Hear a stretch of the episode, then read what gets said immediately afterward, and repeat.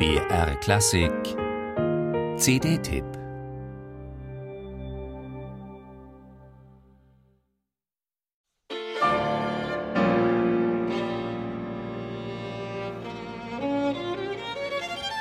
Eine Lanze für seinen polnischen Landsmann Karol Szymanowski, und zwar den ganz jungen Szymanowski, hat der Pianist Rafał Blechacz schon einmal gebrochen.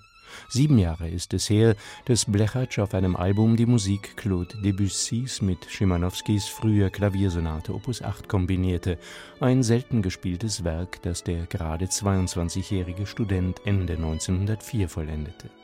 Nun legt Blechacz nach – mit der praktisch zur selben Zeit entstandenen Violinsonate in d-Moll.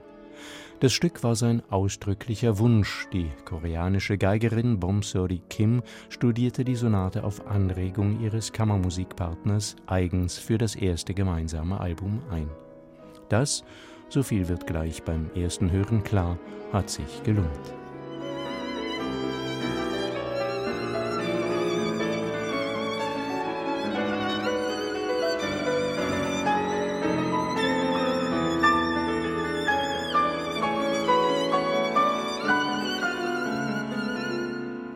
Natürlich ist in der spätromantischen Sonate noch nicht allzu viel vom späteren Schimanowski, vor allem von seiner sehr charakteristischen Harmonik zu hören. Und doch ist das hochemotionale Jugendwerk ein echter Wurf. Blechatsch liebt es nicht ohne Grund. Und die beiden Musiker spielen es hinreißend, wie das Album überhaupt zeigt, dass die offenbar sehr skrupulöse Partnerwahl dieses fantastischen Pianisten eine goldrichtige war.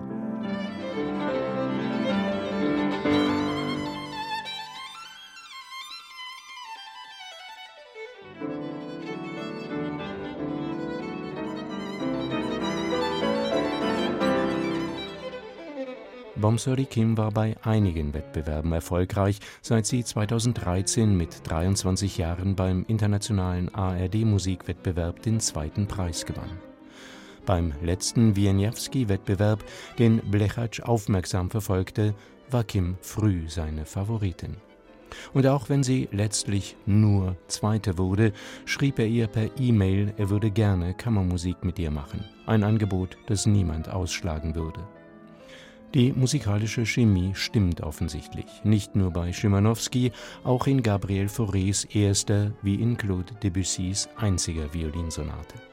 Beides sind Wunschstücke Bomsori Kims, bestätigen aber gleichzeitig das Gespür für französische Musik, das Rafał Blechacz seinerzeit mit seinem wunderbaren Debussy-Album bewies.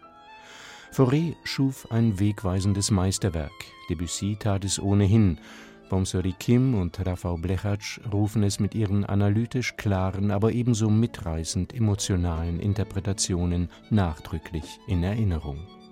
Das erste, sehr gelungene Kammermusikalbum der beiden, hoffentlich nicht das letzte.